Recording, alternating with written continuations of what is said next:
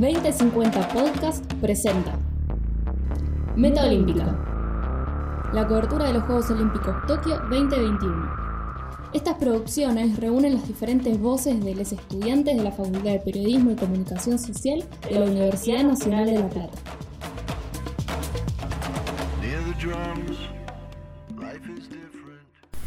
Muy buenas tardes a todos, Marco Social les habla para cubrir la disciplina de baloncesto en este podcast para hablar de lo que fue la primera jornada de baloncesto eh, de los Juegos Olímpicos en, este, estos Juegos Olímpicos Tokio 2020. Tenemos algunas cositas para comentar, no solamente la, ya sé, algunos van a decir, bueno, está todo mal porque Argentina perdió, fue la, la noticia triste del día, pero tenemos otras eh, noticias interesantes como por ejemplo la derrota de Estados Unidos que fue bastante sorpresiva, a pesar de que perdió contra Francia, que es un rival que hoy en día ya tiene mucho peso y que ha sabido ganarle en, el Mundial del 2019 pasado en los cuartos de final.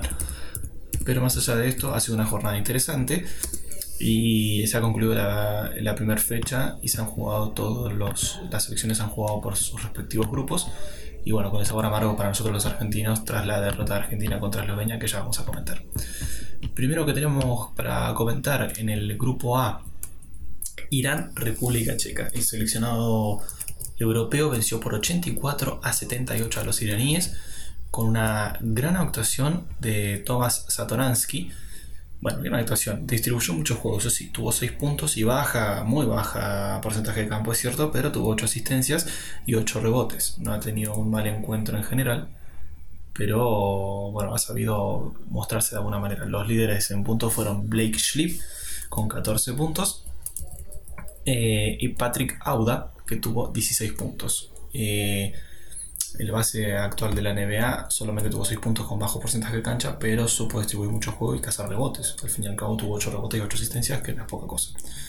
Sobre todo para el marcador final que hubo. Por el lado de Irán, con algunos nombres complicados para nosotros, el máximo anotador de la selección en este encuentro fue Mohammad eh, Hams Shidija Farabadi.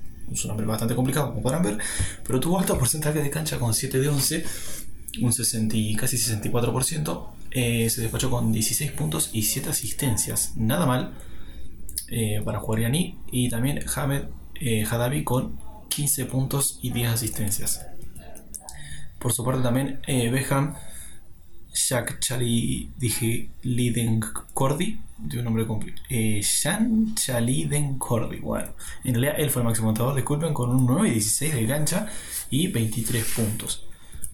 Eh, este fue el primer partido de la jornada con la victoria de la República Checa sobre Irán en el grupo A que por otro lado tuvo lo que todos sabemos la sorpresa, gente. Sí, exactamente. Francia venció a Estados Unidos, al mítico Dream Team, que ya no es más Dream Team, eso fue solo en Barcelona 92, quédense tranquilos, pero en estos Juegos Olímpicos sí que trajo algunas figuras más que en el Mundial 2019, cosa que fue muy cuestionada y que se entendía que Estados Unidos probablemente no tuviera una gran performance porque gran performance porque muchos de los jugadores figuras estrella se bajaron antes de que se dijera la lista para el Mundial. Y llevaron jugadores todos NBA, por supuesto, pero no tantas figuras. En estos Juegos Olímpicos, en cambio, Estados Unidos se muestra con intenciones de, aspirar a una medalla, por lo menos, porque claramente llegan grandes figuras.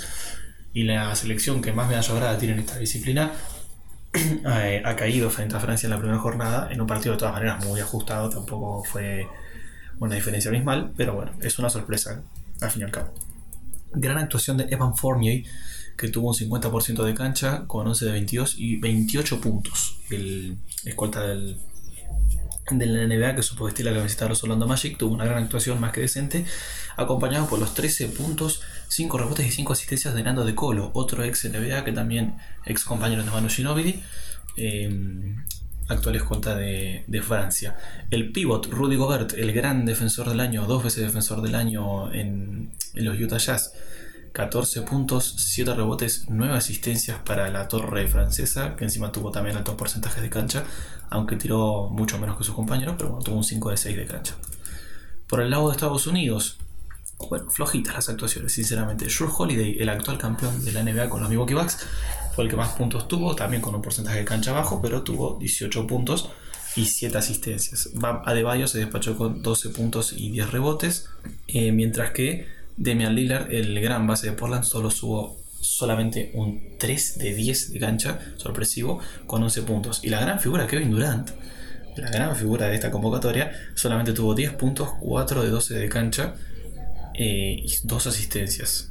Bueno, ha sido un partido complicado para los, estadounidenses, que también eh, tuvieron la presencia de Jason Tatum con 9 puntos, que no llega al doble dígito, pero bueno, había que mencionarlo porque ha aportado bastante. Eh, sorpresivo, sí, la verdad, pero tampoco ha sido algo que este, lo deje completamente fuera. Es una selección fuerte, la va a ir a buscar. Tiene por delante partidos contra Irán y contra República Checa que parecen ser rivales un poco más accesibles. Más allá de que todos los partidos hay que jugarlos y nunca hay que dar por ganado nada pero a priori Francia parecía ser el rival eh, más complicado que tenía en el grupo de Estados Unidos y aparenta, aparenta, vamos a decirlo de alguna manera, que van a ser los dos seleccionados que van a clasificar, ¿no? Porque recordemos que solo clasifican los dos primeros y los dos mejores terceros de entre los tres grupos. Así que eh, solamente hay un tercero que se queda fuera. Ahí es donde Argentina podría aspirar, que ya lo vamos a estar comentando. En el grupo B, Italia venció 92-82 a Alemania, duelo totalmente europeo, una diferencia de 10 puntos eh, entre dos grandes selecciones, sinceramente. Alemania que cuenta, no cuenta con la presencia de Dennis Schuller, es una baja muy sensible para el equipo alemán, ya que es la máxima figura, el base de Los Ángeles Lakers.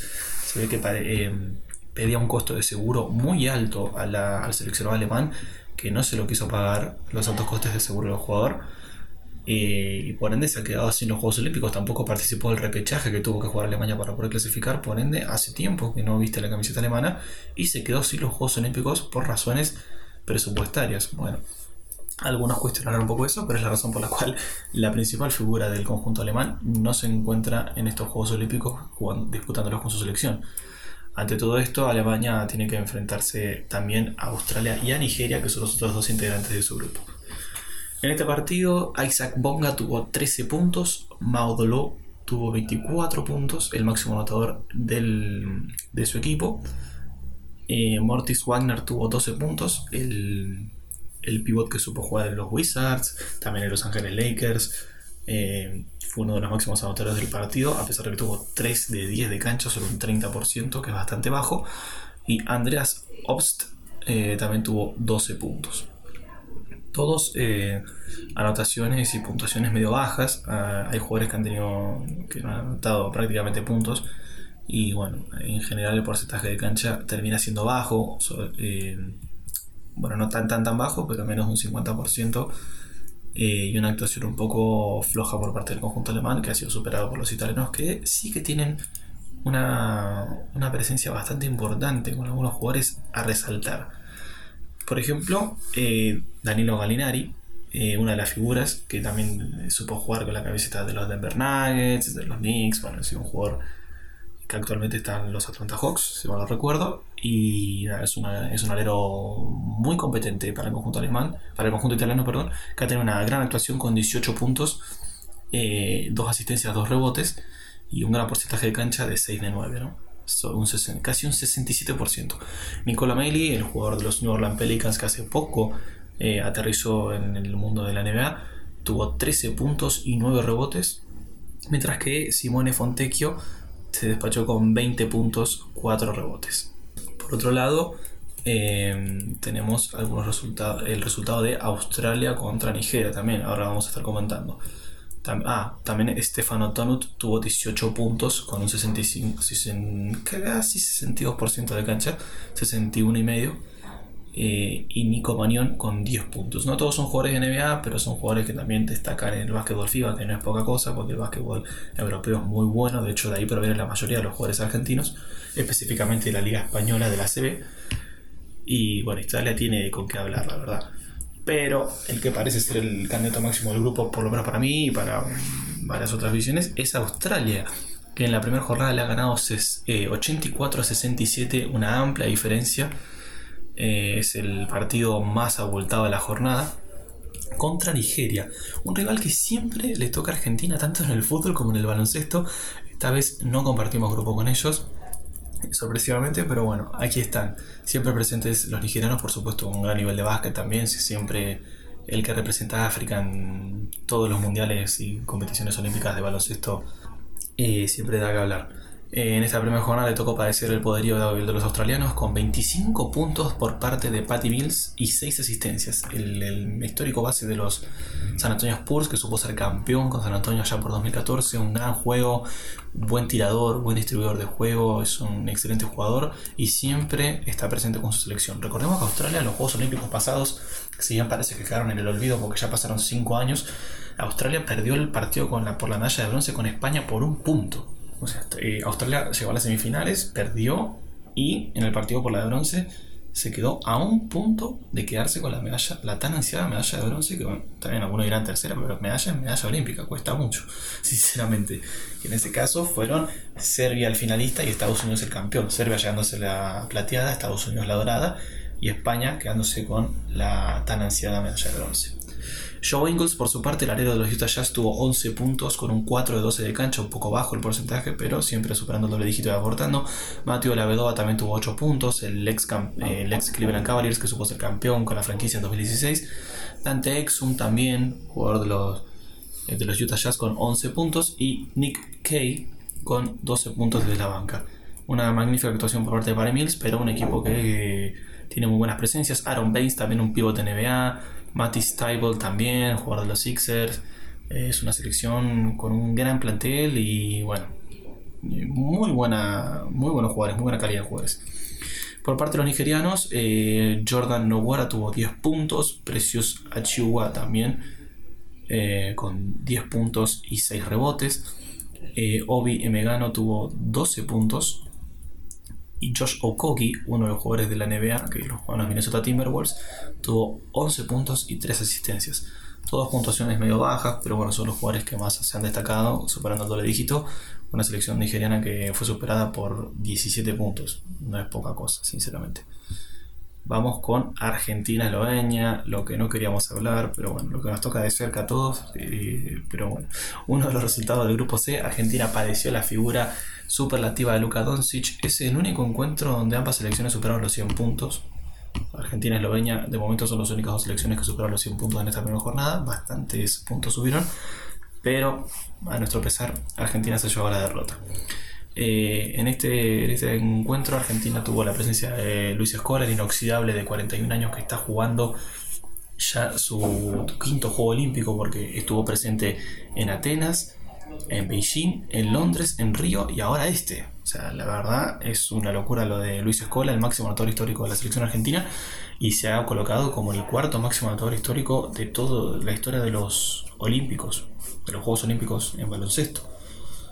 Difícil, se ve allá lejana la cifra de Oscar Schmidt, el brasileño que se encuentra en la cima de todo, pero bueno, ya Escola eh, ya estaba más que consagrado con nosotros los argentinos, pero bueno, en esta encima sigue siendo figura porque tiene 41 años, está jugando ya lo que sería su último juego olímpico y tuvo 23 puntos, 4 rebotes, ha sido el máximo anotador de la selección, seguido por Facu Campazo, el base de los Denver Nuggets con 21 puntos, 6 rebotes y 4 asistencias. Gran temporada de Facundo Campazo, asentándose en lo que fue un equipo competitivo de NBA que supo llegar a las semifinales de los playoffs y asegurándose hasta la titularidad a partir del cierto punto de la temporada debido a las lesiones de Jamal Murray y de Gary Harris. Gran presente de Facundo Campazo. Luego tenemos por otra parte nuestro otro jugador de NBA, Gabriel Deck, que se asentó en Oklahoma City Thunder esta última temporada, que tuvo 17 puntos eh, y 8 rebotes. Nada mal. Luca Vildosa también, otro más, lo otro, justamente todos los NBA junto con escuelas fueron los que más se han resaltado, con 11 puntos 3 eh, rebotes y 5 asistencias. Luca Vildosa que ha, firmado ya con los New York Knicks, pero no ha podido jugar porque entre que tuvo que hacer la cuarentena en Nueva York que estaba jugando los playoffs, bueno, no ha podido disputar ni un solo partido. Además, de hecho, primero lo tienen que probar en la liga de verano, ¿no? En el campo de en el famoso training camp. Más allá de esto, eh, como apreciación general, Argentina no ha tenido un buen partido, tuvo un porcentaje de cancha de 44%, que en triples se refleja solamente un 16%. Argentina tiró muy mal de 3 tuvo un 5 de 31. Eh, no supo aprovechar casi ninguna de las ofensivas que tenía a su favor, porque cuando había que atacar, que era cuando Doncic no tenía la pelota, cuando Eslovenia no estaba en poderío, era cuando Argentina más cerraba. Eh, yo lo veía y Argentina erró muchos triples, tiros abiertos, el único que encestó un poco fue Campazo, de 3, casi todo tuvo un 3 de 10 de triple, que es bastante bajo, pero es el único que por lo menos metió un par de triples. El porcentaje de cancha en general no es muy, muy alto, 44%. Yo creo que se ha desperdiciado mucho por ese lado. Y la defensa de Doncic tampoco vamos a criticar, es complicada, no vamos a decir que fue horrible porque la verdad que es un jugador extremadamente difícil de marcar y que ha tenido una actuación superlativa que ya la vamos a comentar porque tuvo sin, 48 eh, puntos, casi si me 50, 48 puntos con un 62% de cancha, 8 rebotes y 11 asistencias. Una locura total lo que ha jugado Luka Doncic, que es su debut olímpico. Estuvo cerca de igualar el récord de máxima cantidad de puntos anotados en un partido olímpico por Oscar Schmidt, el histórico brasileño que tuvo 55 puntos en un partido.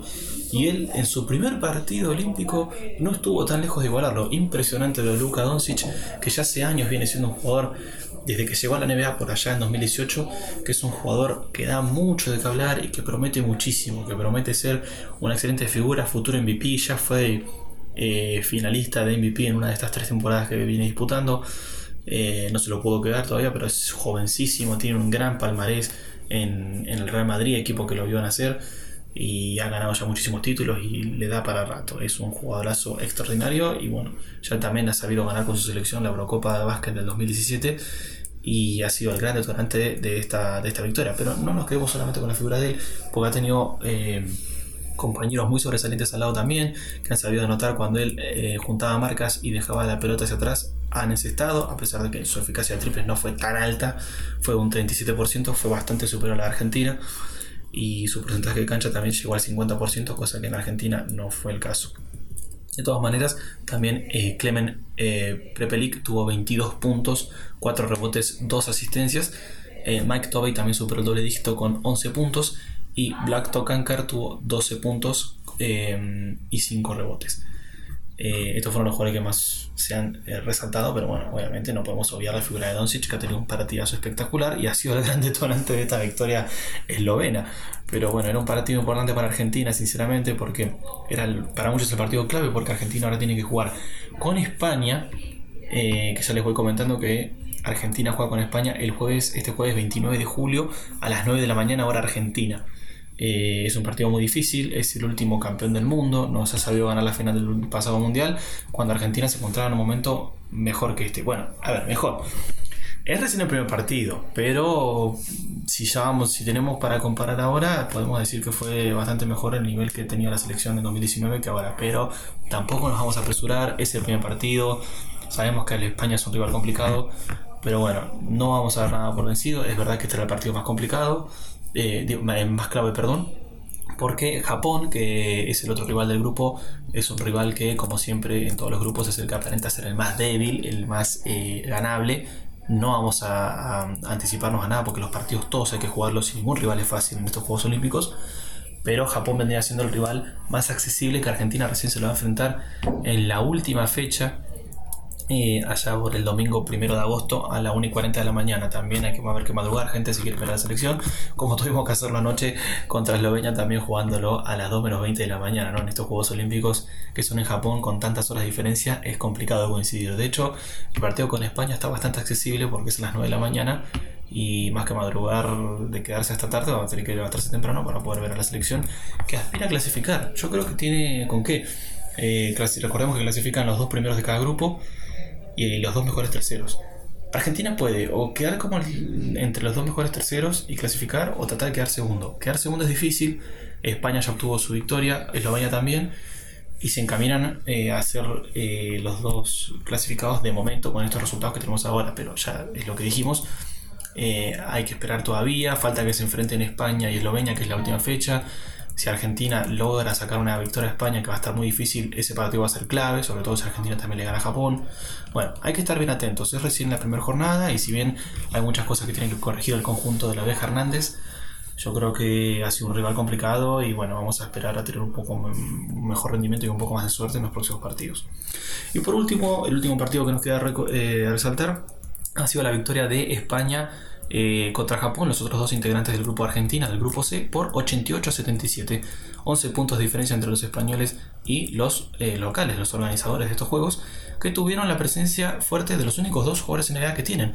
Rui Hachimura con 20 puntos, 8 de 21 de cancha, sí, no ha sido un porcentaje de cancha tan alto, pero ha, superado, ha tenido 20 puntos, es el máximo anotador eh, de su conjunto. Y Yuta Watanabe, también el jugador de los Memphis Grizzlies, junto con el pivot de los Wizards, han sido los mejores eh, en este partido, con 19 puntos el jugador de los Grizzlies. Luego también tenemos la presencia de Kusoke Kanamaru con 8 puntos, que ha sido otro de los eh, factores a resaltar. Por parte de los españoles, los actuales campeones del mundo, Ricky Rubio con 20 puntos, un porcentaje de cancha bastante alto, del 61,5%. Víctor Claver también superó la línea del doble dígito con 13 puntos y 9 asistencias. Marca Sol, uno de los hermanos inoxidables, el pívot tuvo 12 puntos, el jugador de los Lakers, junto con Pau, su hermano, que también está presente y tuvo 9 puntos en 13 minutos y medio con un 80% de cancha. Ricky Rubio disputó casi 22 minutos, fue el máximo anotador con 20 puntos, la figura de la final pasada contra Argentina, que mal que nos pese recordar eso. Otra vez tuvo un buen partido y es el inoxidable, uno de los inoxidables junto con los hermanos Gasol, que independientemente del equipo donde estén, siempre aportan mucho para su seleccionado y juegan muy bien. De hecho, ha sido una de las figuras del mundial pasado y el que, uno de los que ha coronado el título mundial de España, que ha sido su segundo mundial en toda su historia. También una selección potente que viene a defender otra medalla, viene de ganar la de bronce en, Río 2016 y da mucho de qué hablar. Por otro lado, el seleccionado de Julio Lamas eh, ha sufrido su primera derrota en, este, en estos Juegos Olímpicos y es el organizador de, los Juegos, es el local, que más allá de, esto no hay público, no influye tanto la localidad en estos Juegos, pero bueno, un, poco, un poco de eso se siente y pesa, ¿no? Esta ha sido la primera jornada de básquet algunos resultados interesantes, como la victoria de Francia por sobre Estados Unidos, que siempre sorprende cuando Estados Unidos pierde en esta disciplina porque son los amos y señores, un poco por así decirlo. Y bueno, ese, primer partido recién eh, Estados Unidos tiene que enfrentar a, Eslovenia, perdón, a, República Checa de Irán, que son los dos rivales que le quedan. Y por otro lado, el grupo B, que me parece el más parejo, y Italia le queda enfrentarse a Australia, que va a ser un gran partido y va a ser clave, va a ser clave ese partido. Y también está Nigeria y Alemania. Son todas selecciones muy buenas que eh, también recordemos que clasifican a los dos mejores terceros. No vamos a ver solamente a los dos mejores de cada grupo. Van a haber dos selecciones más que esperemos que entre esas esté Argentina. A ver, si podemos clasificar primero o segundo estaría genial. Siempre lo mejor para nuestra selección. Pero bueno, ante el panorama que tenemos en esta primera jornada, vemos que es lo mejor en lo que nos podemos adaptar. Ha sido un partido muy intenso, fue el partido con más puntos de esta jornada, pero la gran sorpresa yo creo que se la lleva la victoria de Francia sobre Estados Unidos, ¿no? Sobre todo porque en estos Juegos Olímpicos Estados Unidos por lo menos ya con lo que trae muestra carácter de decir, bueno, queremos recuperarnos de los Juegos de lo Mundial pasado, del 2019, que nos fue bastante mal y se nos bajaron muchas figuras y queremos tener presencia, ¿no? Además, los Juegos Olímpicos de Estados Unidos pareciera que siempre los prioriza más que los mundiales. Eh, por otra parte, eh, Argentina en general, la, delegación argentina ha tenido una, un comienzo de Juegos Olímpicos un poco accidentado, la verdad, porque no se están dando tantos resultados como se esperaban. Eh, sí, es cierto que falta mucho todavía, falta camino por recorrer, es muy pronto para andar sacando análisis, pero de momento las situaciones no favorecen mucho. Y, por ejemplo, el, seleccionado de voleibol masculino perdió los dos primeros partidos. Un partidazo el de hoy con Brasil, el último oro olímpico en, en voleibol masculino. Eh, iba ganando 2 a 0 Argentina y perdió 3 sets a 2. Eh, la verdad que un poco de mala fortuna. Pero bueno, los jugadores se van contentos por haberle hecho un partidazo al último campeón olímpico, que no es poca cosa. ¿Y qué va a hacer? Está bien, hay que levantarse y tratar de seguir. ¿Tiene chances? Sí, tiene que ganar todos los partidos que le quedan, que son 3, y esperar resultados. Está muy complicado, pero nunca hay que bajar los brazos. Además le tocó un grupo complicado porque Rusia también es uno de los mejores países en volei del mundo y fue el primer rival que tuvo la Argentina que nos ganó 3 a 1. El seleccionado de hockey le, empató el primer partido el masculino contra España 1 a 1 y le ganó a Corea del Sur 2 a 1. Eh, de momento eh, los leones van bien encaminados junto con las leonas que perdieron el primer partido contra Nueva Zelanda que Nueva Zelanda se está cada vez mostrando más como una potencia de hockey bastante importante. Ya no es tanto Holanda, sino que están apareciendo otras, la verdad. Y bueno, perdió 3 a 0 con Nueva Zelanda, una selección de las Leonas que se encuentra todavía en recambio, desde el retiro de Lucha y Mar, algunas otras jugadoras que, que han cambiado. Y, bueno, nada, luego han ganado 3 a 0 contra eh, el seleccionado español. Eh, bueno, nada, eso ha sido más o menos la jornada más que Argentina tiene que luchar, sí, tiene que luchar y, mejorar algunas cosas. El conjunto de la Abeja Hernández tiene que cambiar algunos aspectos, Pero bueno, vamos a tenerle fe. El mundial pasado nadie nos tenía mucha fe y logramos llegar a la final. Así que yo creo que con ese ímpetu y con esa, con esa hambre de victoria, yo creo que Argentina tiene jugadores más que de sobra para poder apuntar a algo, a una medalla, a una semifinal. Yo creo que Argentina puede hacerlo. Le tocó un grupo complicado, sí, pero los tres grupos de todas maneras son grupos parejos, difíciles, nada fácil en estos Juegos Olímpicos y esperemos que Argentina pueda lograr la clasificación. De momento, reitero, el próximo partido de Argentina en básquet eh, masculino es contra España el jueves 29 de julio a las 9 de la mañana. Hay que estar levantado tempranito, mientras que los otros integrantes del grupo, Eslovenia y Japón, juegan también el jueves 29 de julio, pero a la madrugada, a la 1 y 40 de la mañana, la selección de Luka Doncic que busca su segundo triunfo para ya afianzarse ahí arriba, y España también lo va a buscar contra Argentina ese mismo día a las 9 de la mañana. Y bueno, nada más que decir, soy Marco Socian, cobertor de de esta disciplina de baloncesto masculino. Y esto ha sido otro capítulo de la Meta Olímpica por 2050 Podcast.